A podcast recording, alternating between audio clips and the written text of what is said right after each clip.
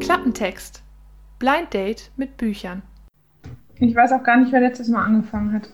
Bei dem Podcast, den ich höre, äh, My Favorite Murder, da streiten die sich jedes Mal immer drum. Und das ist mittlerweile der berühmteste Podcast in Amerika.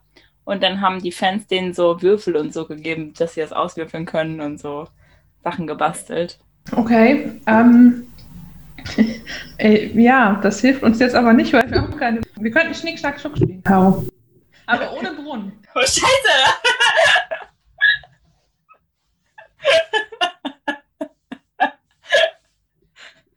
Kommt immer gut. Ja, und jetzt überlege ich gerade, ob du auch weißt, welches äh, von den dreien man statistisch nehmen muss, um am häufigsten zu gewinnen. Natürlich weiß ich das. Komm, lass mal machen. Okay, dann können wir nicht. Ja. Okay. Schnick, Lass uns spielen. Schnick, Schnack, Schnuck. Ich hab Spock! Spock, Spock gilt auch nicht. Hast du nicht gesagt? Stein, Schere, Papier. Nicht Stein, Schere, Schi Stein, Schere, Schnier. Ich kann das nicht mal schnell sagen. Stein, Schere, Spock und Eidechse. Bock, Eidechse, das spielen wir nicht. Wir haben Stein, Schere, Papier. Aber du hast jetzt was benutzt, was es nicht gibt, laut Regeln. Deshalb darf ich dann anfangen, oder? Ja, okay, sag. Du darfst anfangen. Wie war das noch mit so ad, äh, hier, ad res, ad hominem, so, wenn man diskutiert oder wenn man argumentiert? Können auch, so wie Phoebe und äh, Joey, äh, nee, nicht Phoebe und Joey, ähm, Rachel und Joey mit äh, Münze und Zahl, also die werfen, weißt du? Bei Zahl gewinne ich und bei Kopf verlierst du. Ich, Hast schon wieder verloren. also ich bin dafür, dass ich 100% der Zeit anfange und du den Rest. Nee, Caro, du kannst eigentlich auch anfangen, weißt du? Dann haben die, die an, am Ende meine liebliche Stimme noch im Kopf. Das schneiden wir alles raus, ne, den Teil? Hä, nein, der kommt rein.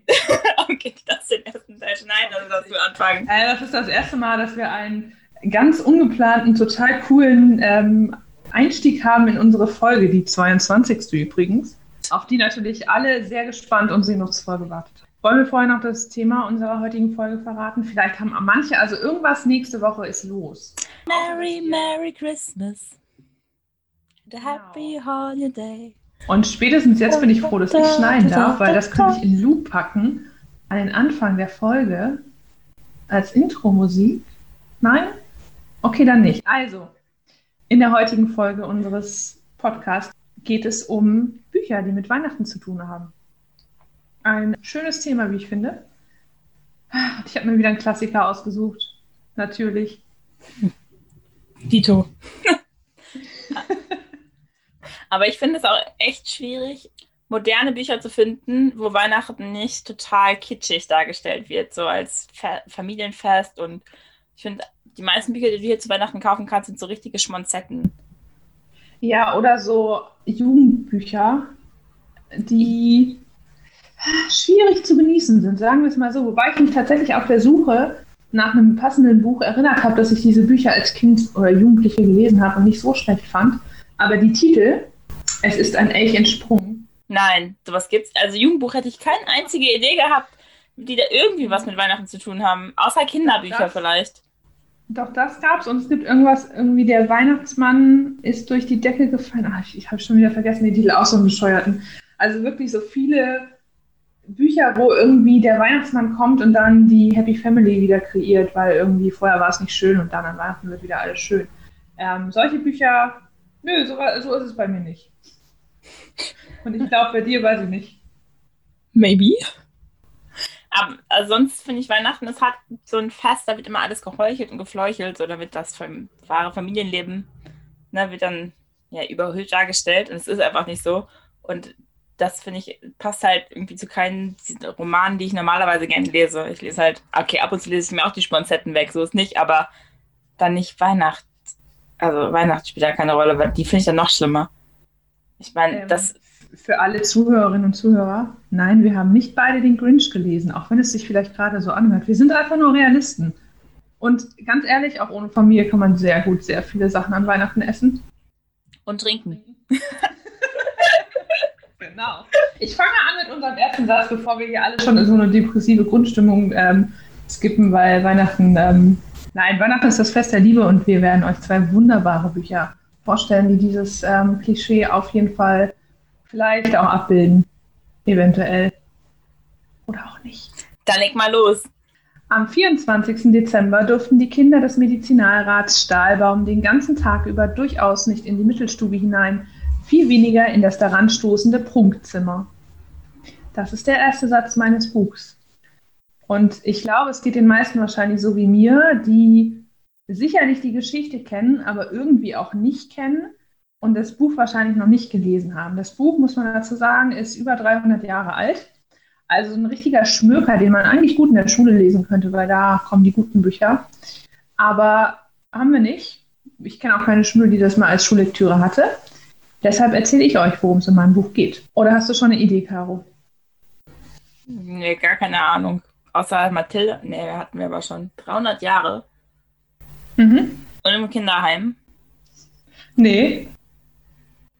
Lies nochmal den ersten Satz vor, was war das? Am 24. Dezember durften die Kinder des Medizinalrats Stahlbaum den ganzen Tag über durchaus nicht in die Mittelstube hinein, viel weniger in das daran stoßende Prunkzimmer.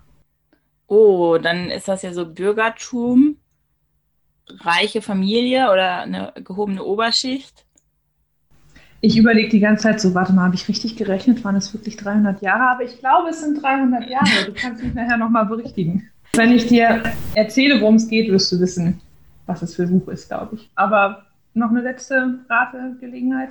Hm, Ich überlege gerade so, so Kinderbücher. Wir haben ja damals äh, Strophenpeter gehabt. Das wäre eins der ersten überhaupt so äh, von Kindermeier, äh, Kinderbüchern. Das war ja Biedermeier. Und das ist ja noch, müsste ja, glaube ich, dann später sein. Mir fällt mir gerade echt nichts ein. Gar nichts. Ähm, man muss dazu sagen, erkläre ich nachher auch noch, dass das Buch nicht unbedingt als Kinderbuch gefeiert worden ist, als es damals veröffentlicht worden ist. Und auch jetzt würde ich das eher nicht als Kinderbuch verorten. Das liegt aber auch ein bisschen daran, so dass die ganzen neuen Interpretationen mh, da vielleicht was anderes draus gemacht haben als so ein nettes Kindermärchen. Aber Also- selbst. Oder hast du noch eine Idee? Also Peter Pan kann es nicht gewesen sein. Das hast du schon gemacht mit Happy End. ja auch mit wo ich immer noch frage, warum? Ja, genau. Und dann Mary Poppins passt ja auch nicht. Und die kam, kam nicht auch an Weihnachten? Ich, ich löse es mal auf mit der Erklärung und spätestens am Ende kommt man vielleicht drauf. Doch, in dem, ja, man kommt drauf. Er wusste selbst nicht, wie er in diese aberwitzige Situation geraten war. Es hatte alles mit seinem Onkel angefangen, der einfach aufgetaucht war und seinem Vater eine so abenteuerliche Geschichte erzählt hatte, dass er sogleich fasziniert war. Eine merkwürdige Nuss, eine garstige Mausekönigin und eine verwunschene Prinzessin und er als Held und Retter des Königsreich vorbestimmt durch die Sterne.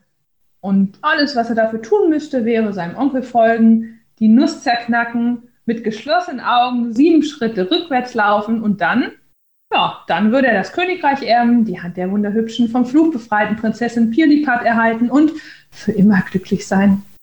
Aber jetzt, er rutschte aus, der letzte Schritt brachte das Verderben über ihn, die Prinzessin befreit und hübsch scheuchte ihn undankbar davon. Nicht genug damit. Er musste weiter flüchten, wurde verfolgt vom siebenköpfigen Mauskönig, der seine tote Mutter und die sieben toten Brüder rächen wollte.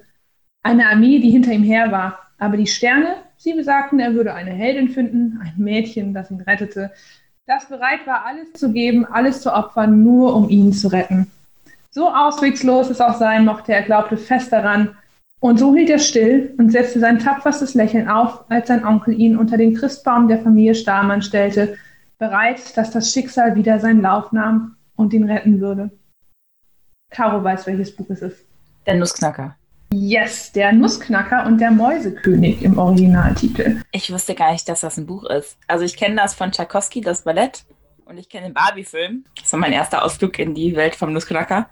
Und dann habe ich sogar mal das ähm, Ballett von dem russischen Staatsballett gesehen zum Nussknacker. Aber ich wusste nicht, dass es ein Buch ist. Richtig, und die Barbie-Version, da ist ähm, das Kind, was den Nussknacker bekommt, ja auch, glaube ich, gar kein Kind, sondern schon so eine halb erwachsene Barbie-Frau. Und in den ähm, Adaptionen, so mit dem ganzen Ballettkram, da kann ich mich auch nicht erinnern, dass das ein Kind die Hauptprotagonistin ist. Ist aber tatsächlich so. Also das Buch ist auch nicht so lang, na, ich glaube knapp 100 Seiten. Kann man, weil das so alt ist, übrigens auch, wenn ihr das mal googelt, ähm, online finden. Auch noch schön in der rassistischen Version, wo, ähm, ja, Sklaven am Ende irgendwie Sachen tun. Aber ansonsten ist das echt super nett zu lesen und ich glaube, die neuen Adaptionen haben wahrscheinlich die Wörter auch rausgenommen. Ähm, ist aber tatsächlich ein Kinderbuch mit Märchen und Kindern in den Hauptpersonen. Ähm, also ich weiß, dass es jetzt einen neuen Disney-Film gab. Der ist jetzt letztes Jahr rausgekommen zu Weihnachten und da war ja auch nochmal ein Nussknacker-Thema. Und der Mäusekönig zum Beispiel spielt ja gar keine Rolle meistens. Doch, doch, glaube ich schon. Im Schwanensee-Ballett, äh, hier im Nussknacker-Ballett war der da. Aber im nee, das ist der Bösewicht, ne? Also der muss schon eine Rolle spielen, aber der wird, also so wie weit wie ich das gelesen habe, immer sehr, naja, ein kindlicher Gegner, ne? Also es ist halt eine Maus, ein König, aber irgendwie auch nicht so richtig ernst zu nehmen oder gruselig. Ja, ich habe den ganz verdrängt gehabt, ehrlich gesagt. Ich bin nur über dieses Wort Mäusekönig, da habe ich mich an den Barbie-Film erinnert und deswegen habe ich es gewusst, sonst wäre ich nicht drauf gekommen. Siehst du? Barbie verhilft uns zur Bildung. Sehr gut. Ja, die alten Barbie-Filme sind auch geil. Also wirklich. Ich stehe da auch leider drauf. Barbie und das Dorfmädchen. ich konnte sie noch nicht auswendig mitsingen, aber ja, Vielleicht sollten wir mal eine Folge äh, zu Barbie-Hörspielen oder so machen, die sind auch großartig. Hä? Mit den zwölf tanzenden Prinzessinnen und so? Ja, kenne ich, kenne ich. Mega geil. Mit den Zaubertüren und so, na klar. Aber nur die alten, die neuen sind alle schrecklich, aber die alten sind richtig gut. Ja, aber ich glaube, die alten sind auch nur gut, weil man die als Kind, Jugendliche gesehen hat und dachte, das ist gar nicht so schlimm. Da hat man sich schon so akklimatisiert und dran gewöhnt. Nee, die haben auch richtig Story. Die neue ist so Barbie in Paris, weißt du, wo die so irgendwelche okay. Modefuzis machen. Das ist einfach nur dumm. Aber die alten, guck mal, hallo Barbie und Schwansee, da ist eine richtige Geschichte dahinter. Den habe ich letztens auch noch geguckt. Aber wir schweifen ab, denn ähm, wir sind hier ein literarisch wertvoller Podcast, der sich niemals über Barbie-Filme unterhalten sollte. Bitte guck die, die sind wirklich nicht so schlecht. Aber nur die alten. Der Mausekönig im Original hat einfach mal fucking sieben Köpfe. Das ist also nicht so eine kleine süße Maus, die irgendwie da pelzig aus der Wand rausguckt. Nee, nee. Der hat sieben Köpfe und zwar ist die Story dahinter, das ist nämlich auch eine der Personen, eine der Personen in dem Buch, dass seine Mutter im Schloss gewohnt hat und äh, die hat gerne Speck gegessen und die Verwandtschaft von ihr auch, so sind Mäuse, ne, wer kennt sie nicht. Und äh, die, die richtige Königin hat für ihren Mann eine Wurstsuppe gekocht und äh, nicht nur für ihren Mann, sondern für alle riesiges Fest und hat gekocht und gekocht und hat dann halt am Ende der Maus ein bisschen Speck abgegeben und dann hat die ihre Verwandten eingeladen und die hat dann so viel, die haben alle so viel Speck gegessen, dass es nicht mehr genug Speck für die Suppe gab und die Königin hat versucht, es zu vertuschen, aber was soll ich sagen? Der, der König saß da am Tisch und hat gegessen und hat dann geschluchzt und geweint und hat irgendwann gesagt, es war zu wenig Speck. Und dadurch hat die Königin ihm das Essen versaut und hat ihm dann erklärt, wie das passieren konnte. Und daraufhin hat er ja, die äh, Mäuse einfangen lassen. Und die sieben Söhne der Mauskönigin sind eben gestorben. Und sie hat dann aber nochmal ein Kind gekriegt, obwohl auch ihr Mann tot war. Also, naja, aber Mäuse, ne? Ihr kennt sie. Das ist ja, naja, die können es ja nicht mit der Treue, die Mäuse. Auf jeden Fall hat sie noch ein Kind gekriegt, den achten Sohn. Und der hatte sieben Köpfe, weil das waren die Köpfe von seinen toten Geschwistern oder so, wobei er dann eigentlich streng genommen auch acht Köpfe haben müsste. Ja, der hat ja selber keinen. Ja, ja, eben. Also so richtig durchdacht war das nicht. Können wir auch darüber reden, was für Victim Blaming hier ist, so, ne? Die Frau ist schuld. Ja, ja, das auch. Also die Frau hat nicht richtig gekocht. Und deshalb. Es ist auch noch besser, dieses Buch, das strotzt vor, vor Rollenklischees, die da, also ich meine, gut, wie gesagt, ähm, ne, 1700 irgendwas wurde es geschrieben. 1816 wurde es veröffentlicht, aber 1700 irgendwas ist der Typ geboren worden, der es geschrieben hat.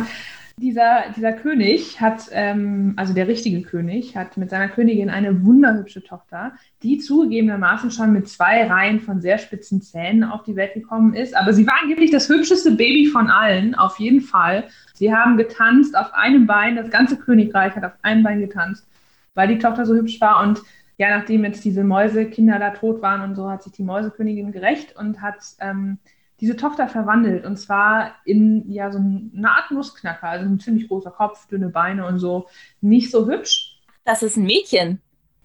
Nee, nee, jetzt kommt's. Das ist nämlich in dem Buch die Vorgeschichte, wie der Nussknacker zum Nussknacker wurde, ist in dem Märchen als Märchen integriert. Das ist kein, ich dachte, das ist ein Junge, der Nussknacker. Ja, ja, das ist nämlich auch so, weil Oh, that's complicated. Wurde, ja, ja. also die Prinzessin wurde in einen Nussknacker verwandelt und daraufhin wollte der König erstmal alle umbringen, wie es so ist, ne? Das führt mich auch zu einem meiner liebsten Zitate, das gut widerspiegelt, wie klug dieser Sohn, äh, dieser König ist und auch wie klug oder wie ein bisschen Gesellschaftskritik vielleicht in diesem Buch auch verarbeitet worden ist. Und eines meiner Lieblingsstellen in diesem Buch ist nämlich da, wo beschrieben wird, naja, wie die Eltern halt darauf reagieren, dass sie jetzt ein hässliches Kind haben, ne? so wie wir alle reagieren würden bei hässlichen Kindern. Ich zitiere, die Königin wollte vergehen in Wehklagen und Jammer, und des Königs Studierzimmer musste mit wattierten Tapeten ausgeschlagen werden, weil er einmal über das andere mit dem Kopf gegen die Wand rannte und dabei mit sehr jämmerlicher Stimme rief, Oh, ich unglückseliger Monarch! Ein Kind ist hässlich. Ich unglückseliger Monarch! Der Kopf ist zu groß, da passt die Krone nicht drauf. Aber man muss sagen, das Kind hat aufgehört zu schreien, nachdem man ihm äh, Nüsse gegeben hat zum Knacken. Also äh, Win-Win, ne? Du hast keinen Nussknacker, du hast ein Baby, das schreit.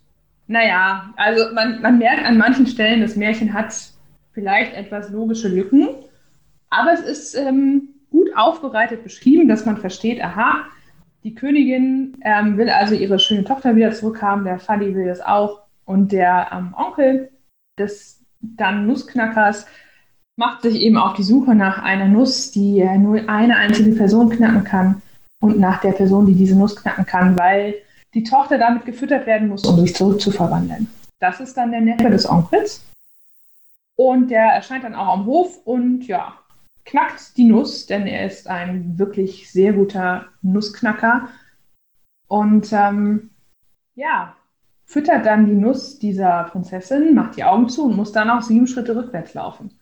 Und dann ist der Fluch gebrochen. Der Fluch bricht auch schon, allerdings ist die Mausekönigin am Start. Der arme Neffe stolpert und wird verflucht und verwandelt sich in einen Nussknacker, während die Tochter und die Königin und der König glücklich bis an ihr Lebensende in ihrem Königreich lebten. Und der Nussknacker allerdings vom Mausekönig verflucht und verfolgt wird, weil die Mausekönigin ist leider gestorben bei dem Versuch, den Jungen zum Straucheln zu bringen, weil er mit seinen spitzen Schuhen auf sie getreten ist. Ja, die Story hat ein paar Ecken und Kanten, aber egal. Wir haben jetzt einen Nussknacker, einen unglückseligen Onkel und wir haben die Familie Stahlbaum. Okay, ich blick das noch nicht so richtig. Also, diese Familie ist da und da ist ein Nussknacker unterm Tannebaum und dann wird dieses Märchen erzählt.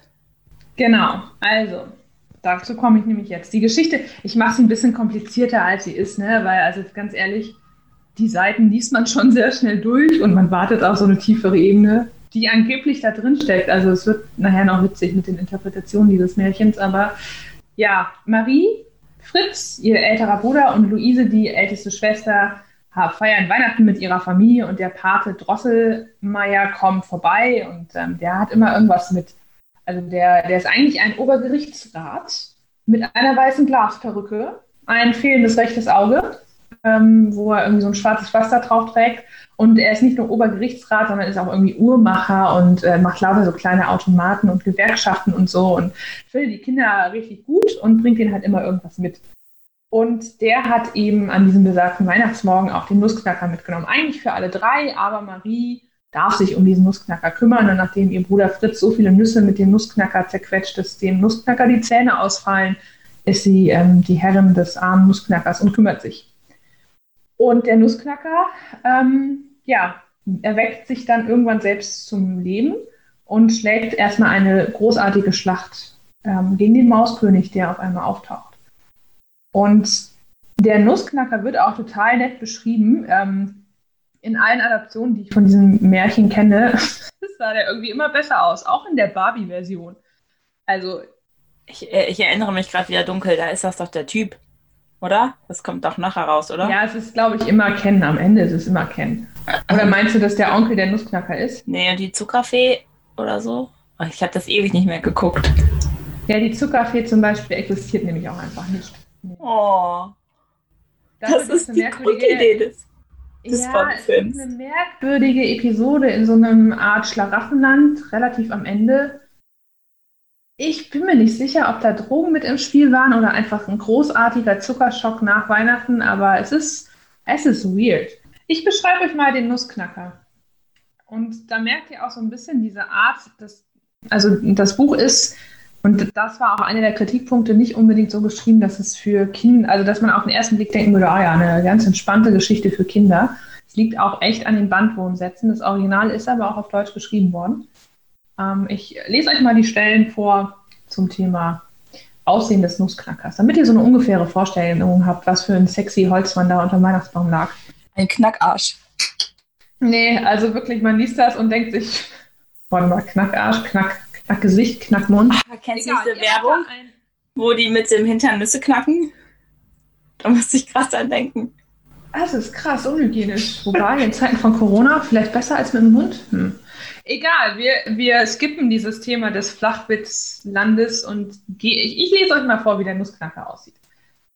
Gegen seinen Wuchs wäre freilich vieles einzuwenden gewesen, denn abgesehen davon, dass der etwas lange, starke Oberleib nicht recht zu den kleinen, dünnen Beinchen passen wollte, so schien auch der Kopf bei weitem zu groß. Vieles machte die propre Kleidung gut, welche auf einen Mann von Geschmack und Bildung schließen ließ. Er trug nämlich, Achtung, aufgepasst Männer, so sieht ein Mann mit Geschmack und Bildung aus, er trug nämlich ein sehr schönes, violett glänzendes Husarenjäckchen mit vielen weißen Schnüren und Knöpfchen, eben solche Beinkleider und die schönsten Stiefelchen, die jemals an die Füße eines Studenten, ja wohl gar eines Offiziers gekommen sind. Sie saßen an den zierlichen Beinchen so knapp angegossen, als wären sie draufgemalt. Komisch war es zwar, dass er zu dieser Kleidung sich hinten einen schmalen, unbeholfenen Mantel, der recht aussah wie von Holz, angehängt und ein Bergmannsmützchen aufgesetzt hatte, aber okay. Aus den hellgrün, etwas zu groß hervorstehenden Augen sprach nichts als Freundschaft und Wohlwollen. Es stand dem Manne gut, dass sich um sein Kinn ein wohlfrisierter Bart von weißer Baumwolle legte, denn umso mehr konnte man das süße Lächeln des hochroten Mundes bemerken. Und ich zitiere noch einen letzten Satz. Nun musste wohl jeder und auch Marie wissen, dass der zierliche kleine Mann aus dem Geschlecht der Nussknacker abstammte und die Profession seiner Vorfahren trieb. Also, wir halten fest, Mil Männer in Militärkleidung mit einem weißen Rauschebart sind sexy as fuck. Äh, sind gebildet und gehören dem Wohlstand an. Wir wollen auch nicht Männer objektifizieren, ne? Nein, nein, das wollen wir nicht. Nein. Nur Frauen. So wie in deiner Geschichte, dass die Mutter ungefähr nachher auch mit Füßen getreten wird. Das ist schon ziemlich übel. Es wird noch viel besser, dieses Buch. Also wie gesagt, ich komme, also naja. Dieser Nussknacker sieht also nicht so richtig hübsch aus, hat einen Wasserkopf und viel zu dünne Beinchen und irgendwie auch, naja, Militärklamotte, obwohl er auch irgendwie nicht so richtig Militär ist.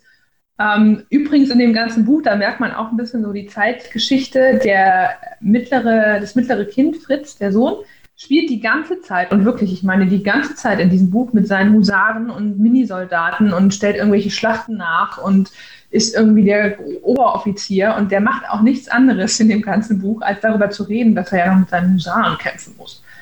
Während Marie Puppen geschenkt bekommt und sich ganz in der Pflege und im Heldentum um Retten und Kümmern ähm, ergießt. Man könnte von Geschlechterklischees reden, aber es ist doch schon erschreckend, wie das in so einem Buch ganz lapidar aufbereitet wird. Marie ist übrigens sieben Jahre alt. Äh, nur damit ihr wisst, ne, ab wann wir anfangen, das Klischee zu vollführen.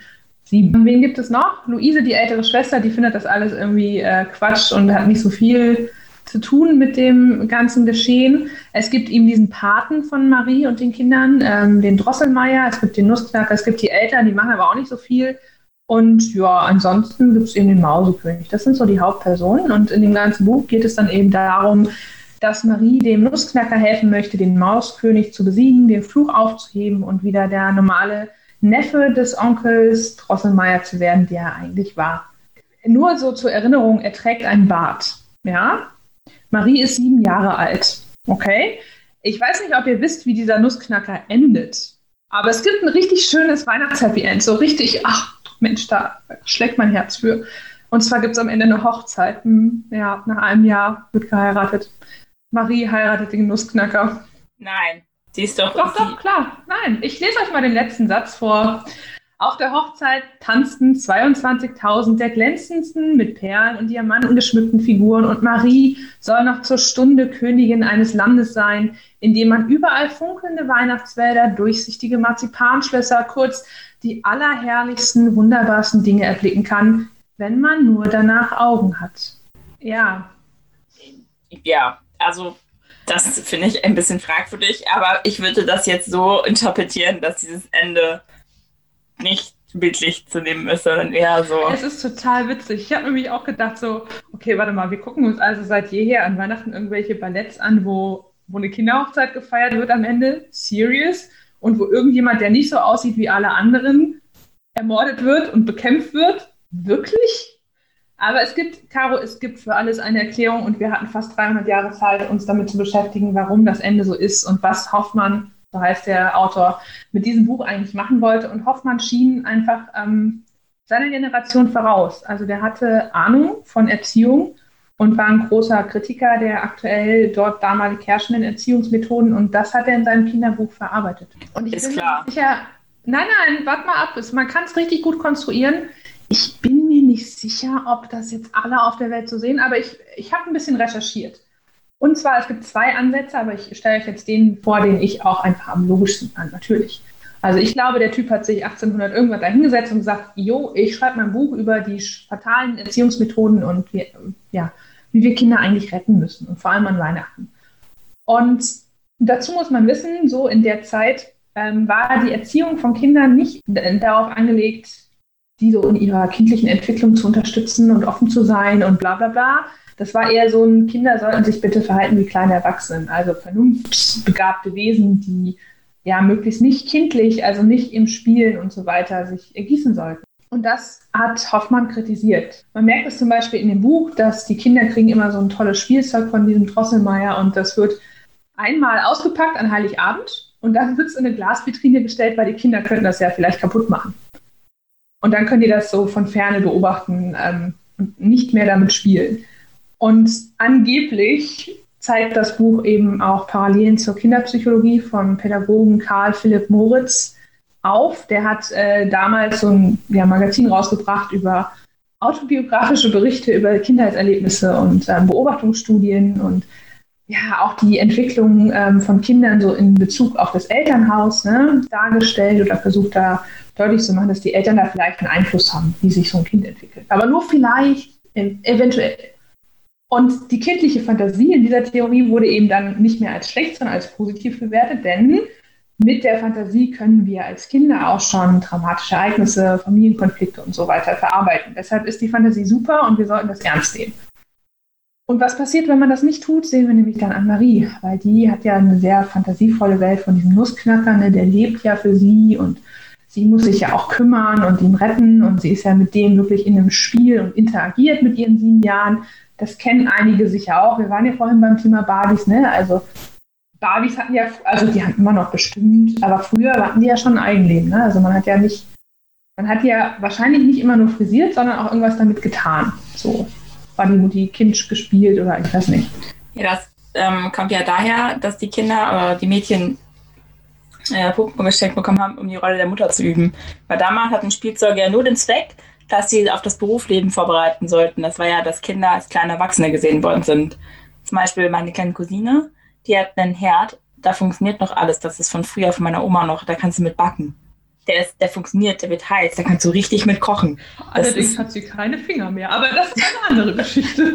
Also ich hatte als Kind auch ein Bügeleisen, das wird richtig heiß, damit konnte ich Klar. mit bügeln. Das gibt's gar nicht mehr. Das wird niemals, das wird keiner mehr zulassen, aber so lernst du halt bügeln und kochen, ne? Hausfrau halt. Das ist ja wie mit Fritz, der in dem Buch die ganze Zeit irgendwie irgendwelche Armeeaufstellungen spielt, ne? Genau das gleiche. Der Ja, Zinnsoldaten. Ja, eben. Ja. Ich habe auch wirklich viele faszinierende Wörter für unterschiedlichste Sorten von Soldaten kennengelernt in diesem Buch. Habe sie alle wieder vergessen, aber ähm, wenn ihr euch da mal mit beschäftigen wollt, macht das. Auf jeden Fall sieht man in diesem Buch dann eben, dass Marie diesen Unterschied zwischen Realität, den mit dem Nussknacker und dieser Erwachsenenwelt nicht mehr so vereinen kann und dass die Erwachsene aber je mehr sie davon erzählt, auch immer unverständnisvoller werden. Also es wird dann von einer Krankheit gesprochen und Fieberträumen und sie wird nicht ernst genommen. Am Ende werden die Eltern sogar sauer und sagen, ne, du musst jetzt aufhören damit, sonst sperren wir deinen Nussknacker auch oben in den Schrank, dann darfst du nicht mehr mit dem spielen. Und das alles führt dann bei Marie zu Folgendem. Sprechen durfte Marie nicht mehr von ihrem Abenteuer, aber die Bilder jenes wunderbaren Feenreichs umgaukelten sie in süß wogendem Rauschen und in holden, lieblichen Klängen. Sie sah alles noch einmal, so wie sie nur ihren Sinn fest darauf richtete, und so kam es, dass sie statt zu spielen wie sonst, starr und still, tief in sich gekehrt dasitzen konnte, weshalb sie von allen eine kleine Träumerin gescholten wurde. Und ich fand, ja, Caro guckt schon ganz betröppelt, ich fand den Satz so, so what the fuck. Und das Trauma. Oh, das arme Kind. Traurig. Also weißt du, sie hat gerade den Nussknacker gerettet, alles ist Friede, Freude und sie will davon erzählen, wie toll sie ist und von ihren Erlebnissen, von ihrer ja, Selbstwirksamkeit berichten die Eltern und alle ticken aus. Ihr, ähm, ihr Bruder nimmt sie gar nicht mehr ernst, die Schwester erst recht nicht. Und dann beschließt sie halt, ja gut, dann sitze ich halt da rum und träume mich in irgendeine Welt, wo ich irgendwie, weiß ich nicht, wahrgenommen und glücklich bin. Also es ist schon, es ist schon ein bisschen deep auch. Und Hoffmann hat halt, und deshalb erzähle ich euch das überhaupt, mit dieser Geschichte angeblich einen sehr innovativen und wegweisenden neuen Blickwinkel in die Kinderbücher mit hineingebracht. Also Kinder in den, ins Zentrum der Geschichte stellen, auch davon ausgehen, dass die durchaus mit etwas längeren und verschachtelteren Sätzen umgehen können, mit einer Geschichte in der Geschichte, also nicht so einen ganz einfachen Plot und vor allem auch mit einer Geschichte, die nichts mit, naja, so wirst du dann als Erwachsene agieren zu tun hat. Ne? Also Marie hat ja absolut keine typische Frauenrolle, die sie da einnimmt. Ich finde vor allem bemerkenswert, dass man in die Kinderwelt ernst nimmt, dass die Kinderwelt die Realität ist und wahrgenommen werden sollte und nicht das, was die Erwachsenen für Realität hatte, weil das ist ja ganz klar die Nachricht hier. Nimmt die Kinder ernst und die Geschichten sind für die Kinder Realität. Und da ist halt die Rolle der Erwachsenen, diese Realität erstmal anzunehmen und nicht zu berichtigen oder hinterfragen, sondern die Kinderrealität also Raum zu geben, da bleiben zu lassen. Das ist ja genau das, was wir heutzutage auch noch machen. Der Glaube an das Christkind ist ja nicht mit der Realität vereinbar. Aber trotzdem sorgen wir dafür, dass die Kinder daran glauben und wir lassen das so stehen. Dieser Glaube auch an Magie und so, das finde ich auch, ist auch wichtig, dass man Kindern den lässt. Ja, Hoffmann hat das übrigens, das passt nämlich auch ganz schön dazu, diese Geschichte in einem Buch veröffentlicht, also in einem Sammelband mit mehreren kleinen Geschichten und hat dann selber in so einer Art Vorwort als alter Ego dazu nämlich auch noch was geschrieben. Und zwar sagt er, es ist überhaupt meines Bedünkens ein großer Irrtum, wenn man glaubt, dass lebhafte, fantasiereiche Kinder, von denen hier nur die Rede sein kann, sich mit inhaltsleeren Faseleien, wie sie oft unter dem Namen Märchen vorkommen, begnügen. Ei, sie verlangen wohl was Besseres und es ist zum Erstaunen, wie richtig, wie lebendig sie manches im Geiste auffassen, dass manchem grundgescheutem Papa gänzlich entgeht. Erfahrt und habt Respekt. Also ich würde mir als Nachricht von diesem Buch mitnehmen, dass also man Kindern Magie lässt, also dieses Glitzern in den Augen und die Fantasie, dass man die bestärkt, nicht unterdrücken. Das finde ich passt gut zu Weihnachten. Ja, dafür. wir haben allerdings noch den kritischen Punkt der Kinderehe aufzuarbeiten. oh Mann, Vivi, sie hat sich bestimmt in ihrer Welt geflüchtet und ist dann schizophren geworden. Und war dann nee, nee, es ist, ein, es ist eigentlich, also wenn man dieser Interpretation folgt, dann ist das jetzt nur logisch, was da kommt. Ne? Also wie gesagt, alle anderen haben dann gesagt, das zeitgenössische Rezension, das ist kein Kindermärchen dass Unfähigkeit des Autors, da was für Kinder zu schreiben, die sich da zeigt, Ablehnung, verschachtelte Erzählstruktur und so weiter und so fort. Auch irgendwie so ein offener Schluss, der nicht so richtig beruhigend ist für Kinder. Ne? Und sie lebten glücklich bis an ihr Lebensende, ist auch nicht so ganz da. Und eine Sache, die aber so gesagt wird, ne, weil es ist ja schon also ein siebenjähriges Mädchen, das sich dann verlobt mit dem Neffen von irgendeinem so uralten Paten, der halt einen Bart hat und dann nach einem Jahr irgendwie heiratet, ist ah, schon schwierig. Hm, und eine mögliche Deutung wäre, dass eben dass eine Sicht, also zwei Sichtweisen in diesem Buch gibt. Eine die Sichtweise der Erwachsenen, also Marie war krank, die ist auch in dem Buch stürzt sie irgendwann und ähm, schlitzt sich den Arm an der Glasscherbe auf und verliert wohl viel Blut und ist deshalb dann eben auch eine Weile im Bett und ne, so hat Fieberträume. Und das ist halt die eine Version dass quasi dieses Kind eben krank ist und dann aber optimistisch wieder ins Leben zurückfindet. Das war ja in der damaligen Zeit auch nicht unbedingt normal. Dass aber diese Hochzeit dann der heitere, wir kommen wieder zurück ins normale Leben ist oder aber eine Umschreibung einer Wahnvorstellung. Manche hatte ich doch recht mit. Manche, ja, das ist die eine Deutung. Die andere ist, wenn wir in diesem Erziehungskonstrukt bleiben, dass sie eben durch diesen Neffen einen eigenen Spielgefährten findet, der dann mit ihr quasi die Rolle des Spielpartners einnimmt und quasi in einem Rollenspiel mit ihr ist. Also, dass sie merkt, aha, wenn ich in Kontakt komme mit anderen Kindern, deren Fantasie auch bestehen darf und die gestützt wird, dann kann ich wieder Kontakt zu allen anderen aufnehmen und dass dieser Neffe dann tatsächlich eben nicht alt ist, sondern als Rollenspiel diese alte Nussknacker-Person darstellt, aber eigentlich auch ein Kind ist. Deshalb ne, das ist ja der Neffe von dem Onkel, also auch wahrscheinlich eher ein jüngeres Kind. Das sind die beiden Interpretationen. Man muss dazu sagen, das steht so nicht im Buch. Ne? Also im Buch heiratet das Kind den bärtigen Nussknacker.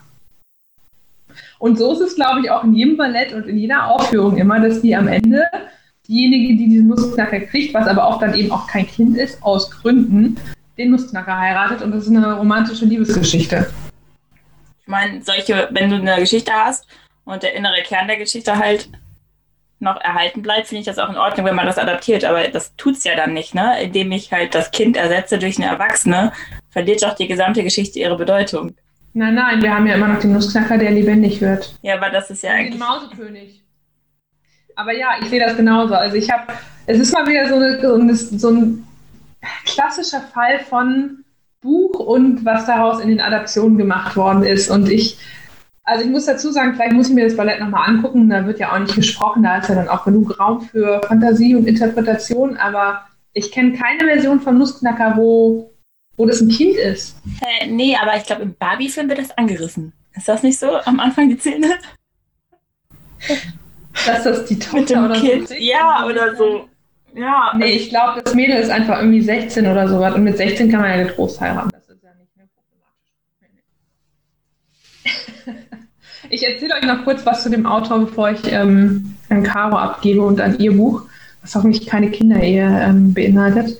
Der Autor war, das ist auch mein, mein liebster Funfact überhaupt, der hieß Ernst Theodor irgendwas Hoffmann und hat sich gedacht, Mensch, Mensch, da gibt es so einen Musiker, den finde ich richtig, richtig stark. Und eigentlich finde ich so mit meinen drei Vornamen habe ich noch nicht genug Vornamen. Und ich glaube, ich glaube, ich benenne mich nochmal um. Aber auch nicht den ersten. Ist das Ernst Theodor Hoffmann von Fallersleben? Nein, nein, nein. Mhm. Ernst Theodor Amadeus Hoffmann. Denn ich sag mal so, wenn es ein Fangirl gab 1776 und darauf folgend dann war es der gute Hoffmann, weil er fand nämlich Amadeus äh, Mozart so schön und so gut, dass er sich mit dritten Namen nach Johann Wolfgang Amadeus ich bin so blöd. Mozart genannt Ich kenne den. E.T.A. Hoffmann. Ja, genau, richtig. Ach, krass. A steht für Amadeus. ja, ja. Der hat nämlich noch ein paar andere Bücher geschrieben. Ist übrigens der Sohn von einem Cousin und einer Cousine.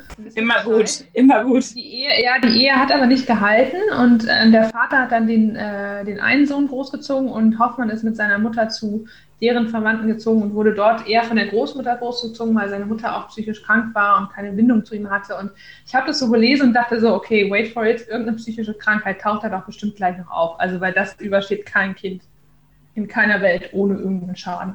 Außer es ist super resilient.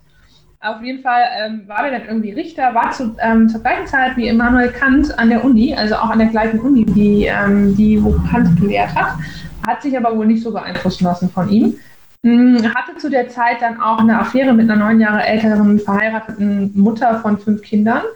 Die hat ein sechstes Kind gekriegt und ähm, nachdem Hoffmann sich dann mit dem Ehemann gestritten hat, so auf öffentlicher Straße, war auch damals schon nicht so eine richtig gute Idee, hat er sich versetzen lassen zu seinem Patenonkel. In die Stadt ist er dann gezogen und hat sich da dann mit der Cousine des Patenonkels verlobt.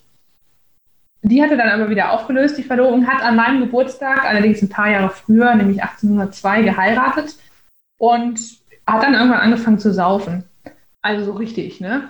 Wobei, und das fand ich auch wieder sympathisch, ähm, gesagt wird, es sei kein typischer unkontrollierter Säufer, weil ähm, es gibt auf jeden Fall auch kontrollierte Säufer.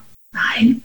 Ähm, sondern er, er wäre einfach, ja, er hat einfach gerne Alkohol getrunken und es gab einen Biografen von ihm und der meint, Selten trank er zu viel und niemals so viel, dass es ihm die Sinne raubte. Allerdings hat es schon dazu geführt, dass keiner mehr Bock auf ihn hatte und er total vereinsamt ist. Also ich bin mir nicht sicher, ob man einfach nur nicht zugeben wollte, dass Hoffmann äh, trotz seiner Genialität halt doch schon ein Säufer war, der sein Leben verwirkt hat am Ende. Er ist auch an irgendeiner mysteriösen Krankheit gestorben, wahrscheinlich ALS, also mit Lähmung einhergehend, am Ende eben an Atemlähmung auch gestorben. Und das fand ich wiederum äh, spannend. Wenn wir irgendwann mal nach Berlin gehen, Caro, könnten wir sein Grab besuchen. Weil der tatsächlich in der Nähe vom Hallischen Tor in Berlin begraben worden ist. Und seit 1952 gilt sein Grab auch als Ehrengrab des Landes Berlin. Ansonsten, was soll ich sagen, der Typ war nicht ganz so. Also wie gesagt, ne, also er, er im Nussknacker benutzt er heute ähm, als rassistisch betrachtete Wörter ein Wort und er hat wohl irgendwann mal ein Buch geschrieben namens Die Brautwahl und das ist halt, mh, hm, ja, ähm, ziemlich anti-jüdisch mit Klischees vollgestopft, wie Aussehen und Charakter zusammenhängen und so weiter. Also auch der gute Mann war ähm, ja voll in seinem Zeitgeist angekommen, leider.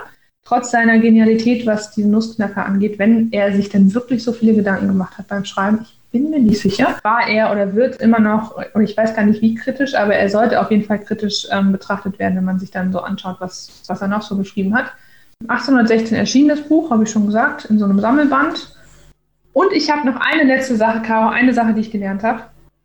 Weißt du, was ein Intelligenzblatt ist? Ich nehme ein weißes Blatt und drücke einen Knopf, male einen Knopf da drauf und schreibe drauf bitte drücken und warte. Nein. Wenn jemand drauf drückt, weiß ich, du bist dumm. Und wenn du nicht drauf drückst, weiß ich, du bist intelligent. Oder noch besser, ich nehme ein Blatt, schreibe auf beiden Seiten bitte umdrehen und gucke, wie lange du dich damit beschäftigst. Nein, auch das Ich- nicht. Viel, viel. so ähm, weißt du, was denn auch, du bist doch Lateinerin. Weißt du, was Interlegere auf Latein heißt? Int Interlegere. Interlegere, Intel, ohne R, Interlegere. Legere, Legolexi heißt legen. Ja, genau, ja, nee, Intel, Interlegere. Verstehen? ja. Interlego und Verstehen, Einsicht nehmen, wie sie das auch noch löst. Lexi, Intellectum ist, glaube ich, da, sogar das Partizip davon. Ja, Intellexi ist auch ein schöner Vorname für Das ist das, pa Ja. das ist das, äh, äh, hier, Perfekt, der Perfektstamm. PPP. Der ist der Perfektstamm. Wir bräuchten so eine Jingle. Willkommen bei der Lateinstunde mit Interlegere. Interlegui. Interlegere. Heißt auf jeden Fall Einsicht nehmen und verstehen. Nach diesem ursprünglichen Wortbedeutung wurden diese Intelligenzblätter genannt. Und zwar war das einfach seit dem 18. Jahrhundert ein amtliches Mitteilungsblatt nach englischem Vorbild mit Bekanntmachungen wie Gerichtsterminen, Ausschreibungen, Konkursen, Zwangsversteigerungen, Listen der in den Hotels abgestiegenen Fremden. Ja, sowas wurde im Intelligenzblatt vermeldet. Unter anderem sowie geschäftlichen und privaten Kleinanzeigen. Unter anderem Vermietungs-, Verkaufs- und Familienanzeigen wie Geburts- und Hochzeitsanzeigen. Und das Ganze war also eigentlich eine Form vom Anzeigenblatt, das wir später dann ja in den Nachrichten oder in den Zeitungen eben in den Anzeigenspalten wiederfinden. Bedeutet also, Intelligenzblatt war nichts anderes als der Gossip der damaligen Gesellschaft. Punkt. Soll ich mein Buch noch in drei Worten zusammenfassen oder machen wir das am Ende? Da kannst du jetzt auch schon.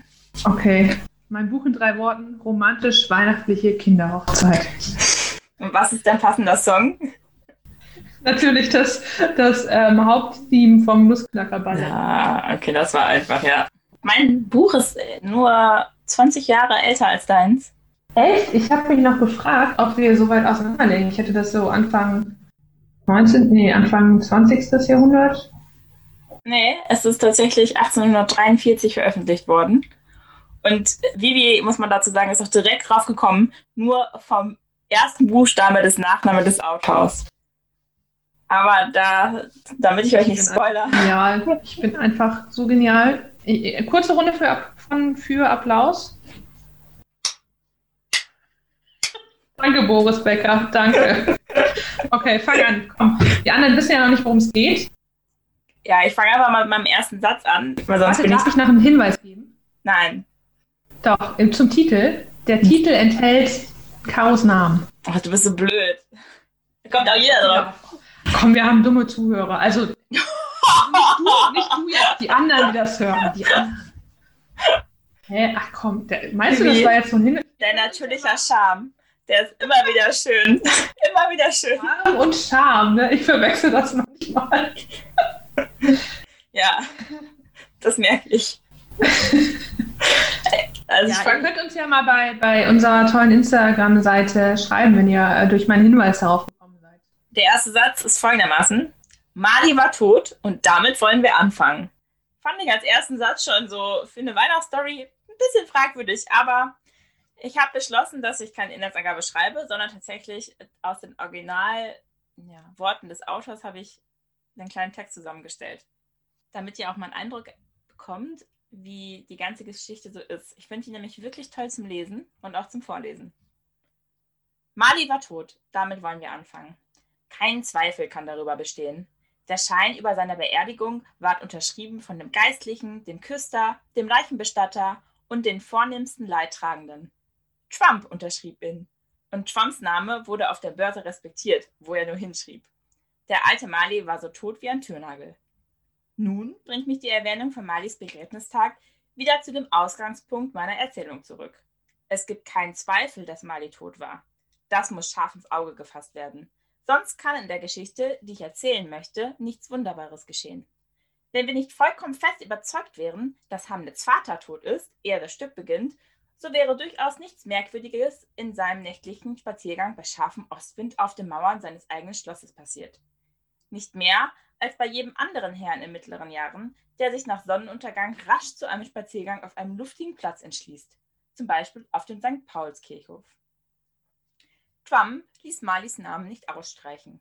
Noch nach Jahren stand über der Tür des Speichers Trump Marley. Die Firma war unter dem Namen Trump Marley bekannt.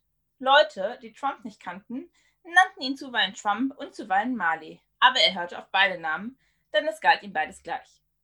Oh, er war ein wahrer Blutsauger, dieser Trump. Ein gieriger, zusammenkratzender, festhaltender, geiziger alter Sünder. Hart und scharf wie ein Kiesel, aus dem noch kein Stahl einen warmen Funken geschlagen hat. Verschlossen und selbstgenügsam und ganz für sich wie eine Auster. Die Kälte in seinem Herzen machte seine alten Gesichtszüge starr, seine spitze Nase noch spitzer, sein Gesicht runzlig, seinen Gang steif, seine Augen rot, seine dünnen Lippen blau, und sie klang aus seiner krächzenden Stimme heraus. Ein frostiger Reif lag auf seinem Haupt, auf seinen Augenbrauen, auf dem stark struppigen Bart. Er schleppte seine eigene niedere Temperatur immer mit sich herum. In den Hundstagen kühlte er sein Kontor mit, wie mit Eis. Zur Weihnachtszeit machte er es sich nicht um einen Grad molliger. Niemals kam ihm jemand auf der Straße entgegen, um mit freundlichen Blicken zu ihm zu sagen, mein lieber Trump, wie geht's? Wann werden Sie mich einmal besuchen? Kein Bettler sprach ihn um eine Kleinigkeit an. Kein Kind fragte ihn, wie spät es sei. Kein Mann und keine Frau hat ihn je in seinem Leben nach dem Weg gefragt.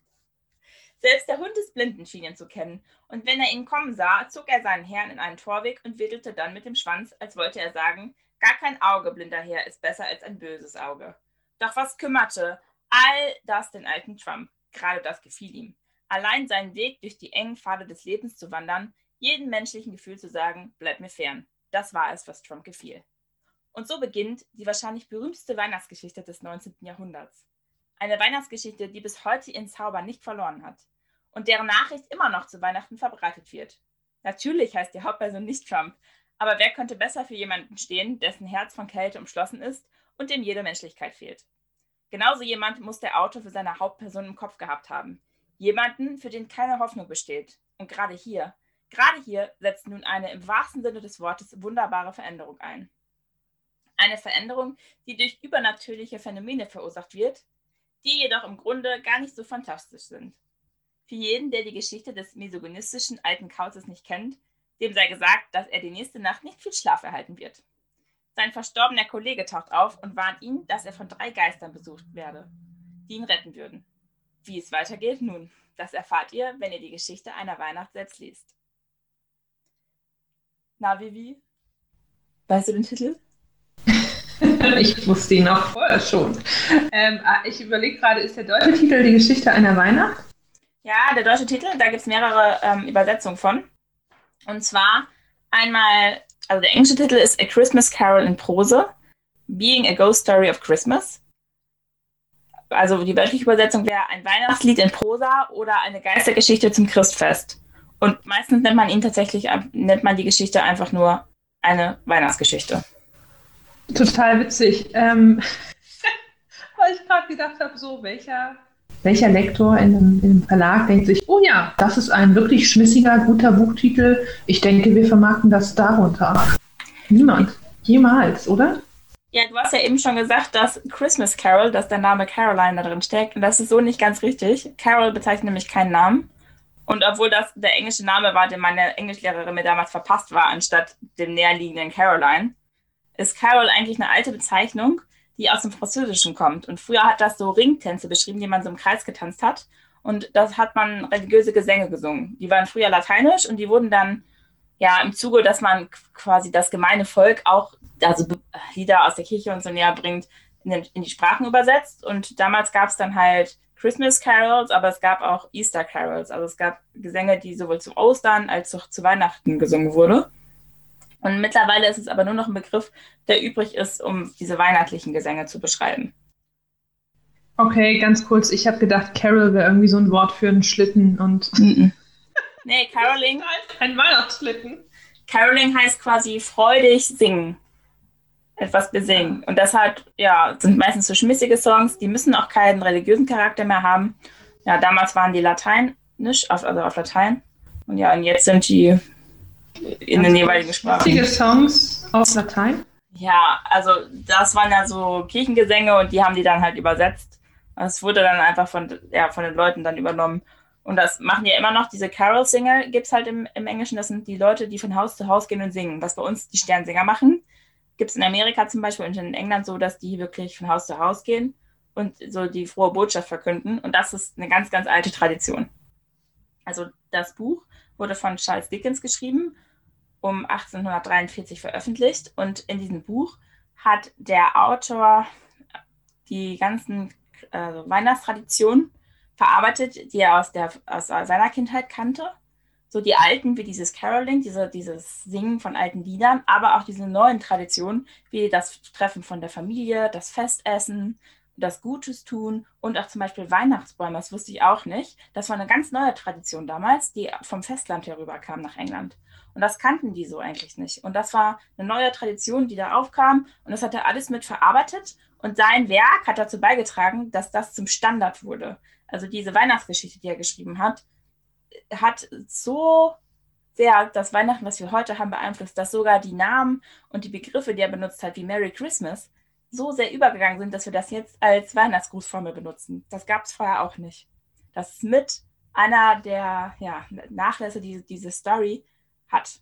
Und das fand ich super erstaunlich, als ich die ganze Geschichte erforscht habe. Also die Geschichte geht halt weiter, dass drei Geister auftauchen und diesen ja, Trump, der ist in Wirklichkeit Scrooge, besuchen und ihm einmal seine, also die Vergangenheit zeigen, also die, die Weihnachtstage seiner Vergangenheit, die Weihnachtstage der Gegenwart und die Weihnachtstage der Zukunft. Und was er da sieht und erlebt, bringt ihn dazu, sein Leben zu ändern. Und er ist eine sehr, ja, äh, sehr auf sich bezogene Person, sehr reich. Und er kümmert sich sehr wenig um seine Angestellten. Einer seiner Angestellten hat auch große Schulden bei ihm und äh, der hat auch eine Familie und unter anderem ist ein, ein Kind bei, das äh, fehlgebildet ist, das nicht gehen kann. Äh, die nennen den, den kleinen Timmy. Äh, witzigerweise heißt er in der deutschen Übersetzung auch Tiny Tim. Timmy! Und Entschuldigung, ich muss einmal kurz, das lassen wir auch drin, ne? für alle South Park-Fans. Äh, da gibt es einen Behinderten, der kann auch nur ein Wort sagen, nicht Timmy. Ob, ob das, ich würde South Park zutrauen, dass sie sich mit Weltliteratur auskennen und deshalb das Kind Timmy genannt haben. Aber okay, go on, wir sind hier in Weihnachten und nicht im. Timmy, der Süße, ist nämlich sehr krank, der kann kaum laufen, der benutzt ein Gestell zum Gehen und ist auch sehr kränklich. Und die Familie kann sich teilweise nicht mehr Essen leisten. Und Timmy steht halt für die mangelernährten Kinder von London. Ähm, Charles Dickens hat sich äh, nämlich entschlossen, diese ganze Geschichte zu schreiben als Gesellschaftskritik. Er selber kam damals aus einer Mittelschicht und sein Vater war ein Trinker und ein Spieler und hat das gesamte Vermögen der Familie verzockt. So schlimm, dass der ins Gefängnis musste für seine Schulden. Und daraufhin musste Charles Dickens als Zwölfjähriger sein gesamtes Spielzeug und seine geliebte Büchersammlung verkaufen und in einer Schuhfabrik arbeiten, die mit Ratten verseucht war und die dreckig war. Und das hat ihn so geprägt, dass er diese gesamte Gesellschaft, diese, diese Kritik an der Gesellschaft für ihn mit als Aufgabe genommen hat als Autor. Der, als er dieses Buch geschrieben hat, war er schon relativ erfolgreich gewesen. Der hatte sechs Romane, die sich gut verkauft haben, aber die, ja, der Absatz ließ nach und er brauchte wieder ein Buch, das sich verkauft und hat daraufhin diese Story geschrieben. Und zwar, nachdem er ein Kinderheim besucht hat in, in London, wo es um halb verhungerte Straßenkinder ging, die auch nicht lesen konnten und da wollte er sich erst so einsetzen und politische Reden schreiben und Flyer schreiben. Und dann hat er aber festgestellt, dass er einen viel größeren Einfluss hat, wenn er eine Geschichte schreibt über Weihnachten. Und dass er so die Herzen und die Köpfe der Menschen ändern kann. Und zwar viel besser als durch politisches Schreiben. Und daraufhin, das gab halt den Anlass, diese Story zu schreiben. Er hat schon vorher Geschichten über Weihnachten geschrieben, das war seine vierte. Aber das hatte halt das im Mittelpunkt, dass im Weihnachten auch etwas geht, etwas Soziales zu tun. Und das war vorher nicht gegeben. Dieses, so, dieser soziale Aspekt von Weihnachten, der war nicht da. Das heißt, diese Weihnachtsstory hat nicht nur ja, einen Einfluss auf die Sprache gehabt, die die Briten und wir heute nutzen, sondern auch einen Einfluss darauf, was wir an Weihnachten tun. Dass es auch darum geht, anderen Menschen zu helfen. Und Das fand ich erstaunlich. Ich hätte nicht gedacht, dass da so viel hintersteckt in dem Sinne. Die dritte Nacht, ähm, als der Geist der zukünftigen Weihnacht den Scrooge besucht, also den Schwamm in meiner Geschichte, die endet nämlich höchst symbolträchtig auch. Der Geist überlä überlässt dem Misogynisten zwei Kinder, die er bis dahin unter seinem Umhang versteckt gehalten hat, dieser Geist. Und der Geist der dritten Weihnachten, der redet halt nicht, der sieht auch ganz unförmig aus und nachher kommen halt diese zwei Kinder daraus aus diesem Umhang. Und die Namen der beiden Weisen, ähm, die, heißen, die heißen nämlich beide Unwissenheit und Mangel, heißen die beide. Und ähm, Scrooge fragt halt nach, also fragt den Geist, ähm, das, was das soll mit den Kindern, weil das sind ja nicht seine eigenen. Und dann bedeutet der Geist, dass es halt die Kinder der Menschheit seien. Und Scrooge will diese Kinder nicht aufnehmen. Und er fragt, ob die keine Bleibe haben, wo, wo die hingehen können. Und der Geist antwortet mit einer Gegenfrage oder lässt halt Scrooge eigene Worte ähm, erscheinen, die Scrooge halt gesagt hat, gibt es denn keine Gefängnisse oder Arbeitshäuser, wo die Kinder hin können? Und das war eine Persiflage auf einen ganz berühmten ähm, Politiker, ähm, der das nochmal aufgreift mit der sozialen Situation, dass es die zwar gab, aber es gab halt niemand, der sich darum gekümmert hat. Es gab keine Sozialreformen Sozialgesetze, die sich um diese armen Menschen gekümmert haben. Und irgendwann hat halt auch die reiche Geschichte, die reiche Gesellschaft Englands dieses Sozialnetz übernommen, dass die diese ja, Armenhäuser und so gestiftet haben. Das hat nicht der Staat gemacht, das war wirklich die reiche Gesellschaftsschicht, die dieses soziale Netz in der Industrialisierung für die arme Bevölkerung geboten hat. Und das ähm, wurde da ganz stark kritisiert in diesem Buch. Und gerade auch diese Ungewissheit und dieses, ja, die sollen selber gucken, wo sie bleiben. Und ich finde, das ist immer noch relevant, weil wenn ich mir Trump angucke, man merkt bei der Geschichte, das hätte eins zu, eins zu eins die Geschichte von Trump sein können. Es wird genauso passen, obwohl. Der hat doch letztens einen Truthahn begnadigt. ja, das ist noch das Beste. Der hat, auch, der hat auch die meisten Hinrichtungen in seiner Amtszeit vollstrecken lassen. Aber der Truthahn ist safe. Ja, der Truthahn. müssen wir auch ne, wahrnehmen. Also, in, es kommt auch ein Truthahn in der Geschichte vor. Ganz zum Schluss kauft nämlich ähm, der Trump in der Geschichte einen riesen Truthahn für die Familie von Timmy. Uh, aber das hat Trump ja nicht gemacht, er hat ihn begnadigt, aber der hat es ja nicht in den Arm gegeben. Und, äh, der ja, weiß ich gar nicht. Ich glaube, der lebt dann immer auf einer Farm. Ne? Aber ich finde es ganz spannend, weil so Bücher, also auch aus der Zeit, und ich finde, das ist ein bisschen verloren gegangen, haben ja auch oft echt die Gesellschaft kritisiert. Und ich finde, also klar gibt es bei uns auch so Bücher, aber die zielen dann oft auch irgendwie so auf eine politische Ebene eher ab und nicht auf so eine grundgesellschaftliche, außer ich lese die falschen Bücher. Aber wenn die nicht explizit, wir kritisieren die Gesellschaft im Titel haben gefühlt, dann, also so diese Geschichten, die man so liest und Romane, die haben ja nicht wirklich noch so eine tiefere Ebene oder verpasse ich die immer? Also ich glaube, es kommt vielleicht auf die Bücher an, die man liest. Ich glaube schon, dass es welche gibt, die das kritisieren. Gerade so Rassismus und so. Wir haben ja heute nicht so, dass wir Armut sehr haben. Also das ist irgendwie nicht mehr Mittelpunkt dieser Gesellschaft. Obwohl ja auch in Somalia noch Kinder verhungern. Vielleicht ist genau das, das, Problem, dass es nicht mehr im Mittelpunkt ist, aber ja. Aber so Rassismus, Ungleichheit und das sind auch Dinge und ich finde, die sind schon oft vertreten in Büchern. Ja, aber, vertreten, aber als so unterschwellig. Also als Kritik. Die Handlungsebene? Ja, aber ich finde, es ist kein Handlungsaufruf da. Also das finde ich ist, ist, in diesem Buch ist noch sehr, also das ist halt, die, die bringe ich zum Lachen und zum Weinen, diese Geschichte. Und das ist wirklich so. Also man liest die und das Herz geht auf. Das habe ich immer noch, wenn ich die Geschichte lese. Und ich finde, das ist halt Charles Dickens Talent. Der hat ja ganz viele Bücher geschrieben, Oliver Twist auch, wo er sich da ganz kritisch mit auseinandersetzt. Und das hat er so schön gemacht. Und ich meine, überleg mal, dass er den Gedanken hat, ich könnte jetzt politisch mich einsetzen und, und Reden schreiben, aber bis heute schafft er es mit dieser Geschichte, Leute dazu bewegen, sich sozial zu betätigen. Und das ist, das ist, was zählt.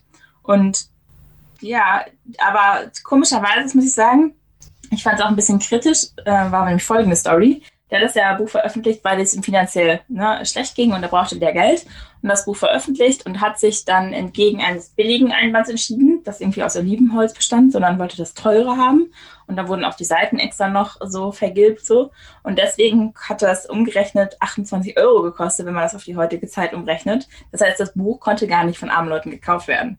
Also es war ausschließlich der reichen Bevölkerung vorenthalten. Ähm, und er war, hat sich auch mega aufgeregt, dass durch die teure Einbindung nachher sein Profit runtergegangen ist. Fand er gar nicht gut. Also da hat er richtig auch finanzielle Aspekte hinter gehabt und nicht nur die politischen, die ihm dann dazu geschrieben werden. Es war vor allem ein Grund, dass er Geld verdient. Meinst du nicht, dass, ähm, dass er so ein echtes Vorbild hatte für Scrooge? Ich überlege gerade, ob das so das Spiegelbild Nee. war oder. Ähm, Ähm, doch, das auch, das habe ich auch gelesen. Es gibt da mehrere Vorbilder. Es gab einen ganz berühmten Typen in London, der war berühmt dafür, so geizig zu sein. Also es hat auch so, der hatte schon seinen Namen da weg. Und ähm, dieser Mali, der, der ähm, Geschäftspartner von, von Scrooge, ähm, das hat er tatsächlich nach einer Firma, wo er um die Ecke aufgewachsen ist, gemacht. Die hieß irgendwie Olivers and Marley. Da hat er den Namen einfach geklaut. Und sein eigener Vater ist auch wohl Vorbild für Scrooge gewesen, weil Scrooge ist in der Geschichte nicht nur böse und verhärtet. Der hat auch eine, früher war der ganz nett und hatte auch Freunde und so.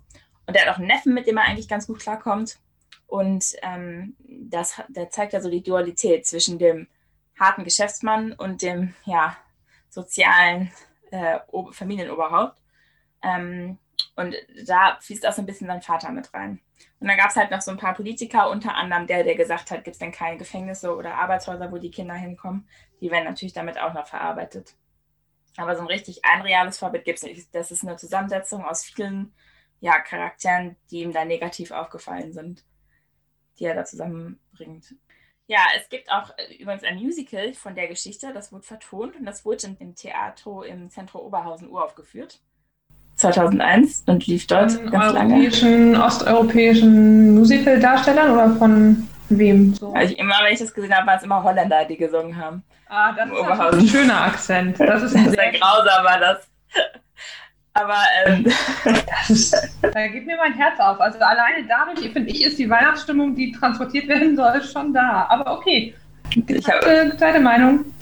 Und Scrooge, der Name Scrooge, ist irgendwann als Nomen sogar ins englische Lexika über, übernommen worden. Das steht für jemanden Geizigen. Ne? Und für jemanden so Miesepetrigen. Das ist richtig als Begriff, ne? wenn jemand so ist, der hieß Scrooge. Und witzigerweise kennst du auch eine Figur eines Comiczeichners, die nach diesem Scrooge benannt worden ist. Grün zufällig? Ein bisschen grün? Nee, ist nicht der Grinch. Uh -uh. Dagobert Duck. Ach, stimmt, klar. Ja. Im Englischen. Mhm. In Anlehnung an Ebenezer Scrooge nannte der US-amerikanische Comiczeichner Karl Barks eine seiner bekanntesten Figuren Scrooge McDuck. Und auf Deutsch erhielt diese Figur den Namen Dagobert Duck. Und bei dieser Eindeutschung ging aber der Witz der Namensschöpfung völlig verloren. Und ja. Und die. Aber, ich habe mich darüber letztens noch unterhalten mit einer Dänin und einer Belgierin und da heißt er auch anders. Also Dagobert war, glaube ich, auch die belgische Version. Und im Dänischen heißt er irgendwie Onkel irgendwas, also auch irgendwie Norbert oder so. Also so ein Namen, dem dann halt in der jeweiligen Landessprache wahrscheinlich sowas nachgesagt. Ja, das ist ja Scrooge McDuck, weil der kriegt dann nämlich einmal Scrooge, weil da da ist die Geizigkeit drin und die Schotten sind auch als geizig verschrien. Deswegen Scrooge McDuck. Das ist nur Joke. Also ich glaube auch nicht, dass das unbedingt in Schottland da so einen großen Anklang, Anklang gefunden hat. Aber ja, das fand ich ganz witzig, als ich das gelesen habe. Da musste ich ein bisschen grinsen. Tatsächlich. Vielleicht passt es an der Stelle auch. Ich habe, oder wir können das gleich noch hinten dran schieben. Ich habe nämlich einige Worte gelernt in dem Buch, ähm, die man nicht mehr benutzt, aber ich, ich bin ja ein Fan von altertümlichen Wörtern. Vielleicht machen wir am Ende noch ein Rätsel, was wir nächstes Mal auflösen mit ein paar Wörtern, die äh, ihr nachschlagen könnt. Und dann bitte in euren Sprachalltag integrieren, nicht nur Scrooge. Äh, Finde ich nämlich auch für Deutsch eigentlich gut. Du bist so ein Scrooge. Ich finde, es klingt gut. Wir sollten einfach mal ein paar Bewegungen starten, Caro. Eine ist Wörter und Wortschatz. Wörter. Unsere Bewegungswörter. Alles klar. ja. Was macht ihr? sein. Ja. Team Wörter. Ah. Äh, Und dann treffen wir uns am See und dann machen wir Team Wörtersee. okay. Oder eine. Kreuzung. äh, Für Kreuzworträtsel. Weil dann alle rätseln, was wir da machen. Ja, ich, ich finde, das Rätsel kommt am Ende noch, macht euch darauf gefasst, aber Caro hat bestimmt noch mehr zum Buch zu erzählen. Ein bisschen habe ich noch. Ist. Tiny Tim äh, basiert nämlich auf seinem Neffen, der, der war, also der war fünf, als er es veröffentlicht hat, und der war nämlich auch gehbehindert und den hat er quasi damit integriert. Und es gibt noch so ein richtig schönes Zitat, die ich rausgesucht habe. Eins davon, denn es ist gut, zuweilen Kind zu sein und vorzüglich zu Weihnachten, da der Urheber dieses Festes selbst noch ein Kind war. Finde ich auch schön, dass Weihnachten ein Fest von einem Kind für Kinder ist. Das fand ich irgendwie schön. Das zieht sich ja auch irgendwie ein bisschen bei meiner Geschichte noch mit durch, ne? Die Kinder in den Mittelpunkt stellen. Und, Oder äh, sich selbst zum Kind machen. Ich finde ich auch für Weihnachten, ne? ganz ehrlich, da fühlen wir uns auch alle wieder ein bisschen wie ein Kind. Ne? Man weiß nicht, was man da auspackt, Bescherung, Lichter, Essen, alles ist irgendwie aufregender. Ich mag Weihnachten. Also, da fasst das nächste Zitat zu. Ich will Weihnachten in meinem Herzen ehren und ich will versuchen, es zu feiern. Ich will in der Vergangenheit, in der Gegenwart und in der Zukunft leben. Das finde ich mich auch die zweite Botschaft dieses Buch geht. Da geht es ja um Veränderung. Kann ich mein Leben ändern? Und das sind ja diese drei Geister, die das darstellen. Und das ist ja gar kein Widerspruch. Ich habe eine Vergangenheit, die mich prägt. Ich habe eine Gegenwart, in der ich lebe. Und ich habe eine Zukunft, die ich erreichen möchte. Und soll eine schöne Zukunft sein. Und das bestimmt alles mein Handeln.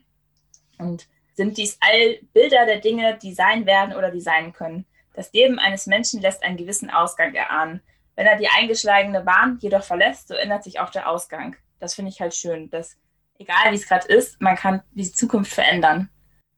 Und das, wir sind das quasi ist nicht die rote Kuh von Mary Poppins, die auf den Stern wartet, sondern wir sind handlungsbefähigte Menschen. Ja, ich würde das Buch in drei Worten zusammenfassen. Und zwar Lehre, Position und Vorsätze. Also die, wir ziehen die Lehren aus der Vergangenheit, die bestimmt uns aber nicht. Wir haben eine Position, die wir vertreten, das, was gerade jetzt ist, und wir haben die Vorsätze, die unsere Handlung, unsere Handlung in der Zukunft leiten. Und das ist auch eine schöne Geschichte, finde ich, dass wir überlegen sollen, warum machen wir das und können wir die Welt zu etwas Besseren machen, durch unser Handeln und uns auch jedes, jeweils wieder immer hinterfragen. Also in welcher Bahn sind wir gerade drin und sind wir damit einverstanden? Und das finde ich ist zeitlos einfach und das ist immer, diese, diese Nachricht kann ich jedem Menschen stellen. Und es, ist, es trifft immer zu. Und das finde ich halt so schön an dieser Weihnachtsgeschichte. Ich zitiere nochmal aus meinem Buch, weil es einfach perfekt passt. Was ist der Mensch und was kann aus ihm werden? Ja. Und ich finde, Weihnachten ist halt so ein Fest, da denkt man ja eigentlich viel an sich selber, aber auch an andere so in dem Sinne. Aber ich glaube, es ist, aber man ist immer in der Gegenwart. Und ich finde es viel wichtiger, dass man diesen Dreischritt macht. Ne? Wo komme ich her? Wo bin ich gerade? Wo möchte ich hin? das ist halt auch noch drin in dieser ganzen Weihnachtsgeschichte. Nicht nur, ich muss mich einsetzen und was Soziales tun, sondern ich möchte mich selber auch zum Besseren verändern, damit die Welt besser wird. Voll die diepe Weihnachtsmessage. Ich, ich bin ein bisschen erstaunt mal wieder, dass wir uns Bücher zu einem Thema ausgesucht haben, die auf so viel mehr Ebenen als das bloße Weihnachtsthema irgendwie miteinander zusammenhängen. Ja, dieses, ähm. aber ich finde die klassische Weihnachtsgeschichte immer noch schön. Also immer noch. Ich hätte ja auch die Bibel vorlesen können äh, mit Weihnachten und was ist Weihnachten an sich etc. pp. Aber aber ich sag mal so, ne, das Märchen kennen wir ja alle. Grüße gehen raus an Johanna. Ähm, du darfst mich gerne alles Besseren belehren. Und so schließen wir mit Tiny Tims Worten. Gott segne jeden von uns. Sorry, aber dafür muss das drin bleiben. Ja, Johanna kann das ab. Ich habe ja nicht gesagt, wo sie und was sie und wie sie und so, ne? Außerdem freut sie sich bestimmt, weil sie vielleicht auch irgendwann mal Gast bei uns sein wird. so, jetzt kommen noch meine Wörter. Caro, vielleicht, äh, ich kann ja mal erstmal welche nennen, wenn du oh, weißt. Oh, warte. Wie sie aus dem Rätsel raus. Ich habe meinen Song vergessen. Oh, stimmt. Welche? What, What If von Kate Winslet. Das ist nämlich der Soundtrack zur Zeichentrickversion von Christmas Carol. Jetzt habe ich einen Ohrwurm. Das ist so schön. Und jetzt weiß ich auch, warum ich den letztens als Filmversion gehört habe und dachte so, welcher Film? Wo, wo denn? Mhm. Cool, vielleicht muss ich die nochmal anschauen. Wir haben ja noch nicht beschlossen, was wir alles hören, an, äh, gucken an Weihnachten. Vielleicht müssen wir das hinzufügen. Das erste Wort, Caro. Kantonieren. Kanton. Einteilen? Nee. Das zweite, ich hoffe, ihr schreibt euch das mit, liebe Zuhörer, damit ihr das nachher ähm, ne, erforschen könnt. Also das erste Wort ist kantonieren, wie der Kanton in der Schweiz und ja. als Endung. Dann defilieren. Das ist aus dem Soldatenjargon. Defilieren. Genau. Jemanden zerteilen? Nein, hat nichts mit dem Filet zu tun. Gar nichts leider. Dann debouchieren. Ist auch Soldatenjargon. Das klingt wie so ein fancy Küchen. Also manual hier Kochbuch. Ne? Also man weiß es nicht, bin ich Koch oder Soldat. Ja, so, warte, was ist das? Defilieren Sie den Brokkoli. Und, und dann Sie danach das äh, Filet. Ja, ja, ja. Debouchieren. Sich aufregen ja. vielleicht. Nee. Dann haben wir noch die Lineamente. Das kannst du ableiten. Lineamente. Also linear ist ja gerade. Und Elemente, die geraden Elemente irgendwoher? Nee, Gesamtheit von, das verrate, ich euch, ein verrate ich euch. Gesamtheit von gezeichneten oder sich abzeichnenden Linien in ihrer besonderen Anordnung, in ihrem eigentümlichen Verlauf. Also eigentlich beim, beim, bei einer Armee die Aufstellung quasi. Zum Beispiel. Ich erinnere mich an Asterix und Obelix. Formation Herz, Formation Pik, Formation Karo. Daran musste ich leider auch bei den ganzen. Also es gibt nämlich eine Szene in dem Buch, da wird sehr, ähm, sehr exzessiv beschrieben, wie dieser Krieg zwischen Nussknacker und den Husaren und dem Mausekönig stattfindet. Und da habe ich auch an ähm, Asterix und Obelix denken müssen. Zwei Wörter habe ich noch. Die Mume. M-U-H-M-E. Hat nichts mit der Kuh zu tun, Freunde. Die Mume? Mhm. Du bist eine Mume, Caro. Ich bin hot. Das, ja, du bist eine hotte Mume, aber ähm, Mume. Eine alleinstehende Frau ohne Katzen. Nee, Gott, für einen Verwandtschaftsgrad steht das. Eine Cousine? Eine Schwester? Nee, warte mal. Ich, okay, warte. Also, außer deine. Sind nicht verwandt. Deine, ganz kurz, außer deine Brüder haben uneheliche Kinder, von denen wir nichts wissen. Du bist keine Mume. Ich bin eine Tante. Dann. Ja, eben nicht, aber ja, genau. Vielleicht habe ich gerade das ein bisschen durchmischt, aber egal. Wir sind ja im Ende 1700, Anfang 8, nee, Ende 1800, Anfang 1900. Tante, Cousine, das ist alles das Gleiche manchmal. Du bist nicht Ende, Anfang, du bist 1700 irgendwas ist doch Ende 18. Jahrhundert. Ja, doch, hast recht. Sorry, genau. ich habe das mit meinem verwechselt. Ich weiß, ganz kurz, wer immer das erfunden hat, dass man für 17. Jahrhundert 1600 irgendwas meint, ne? What the fuck? Aber egal. Letztes Wort. Die Potentat, äh, der Potentat. Das ist der Mächtigste. Der Machthaber, der Herrscher. Ja, kommt von Potenz, aus dem Lateinischen. Potent, mächtig. Oder potenzieren hast du doch auch. Der Macht, das hat man gesagt, zwei zur Macht. Also so hat man damals halt ja. Potenzen gesagt. Nee, nee, also zwei zur Macht vier. Ich bin hier der Potentat des. Äh, äh mächtig vier, ja. ja. auch ein weibliches Potentat, äh, Potentat, weibliches Pendant dazu. Wow. Potentia. Viagra. Potentatin, die Potentatin. Ja, das waren die Wörter. Also kantonieren, defilieren, debouchieren, die Pot Ach nee, die anderen hatten wir geklärt. Naja, die Verben könnt ihr ja mal nachgucken. Kantonieren finde ich nämlich auch ein sehr gutes Stichwort, denn wir werden in der folgenden Woche oder in den folgenden Wochen mit unserem Podcast kantonieren und freuen uns schon, wenn ihr dann wieder zuhört. Das war die 22. Episode zum Thema Weihnachten. Wir sehen uns im nächsten Jahr.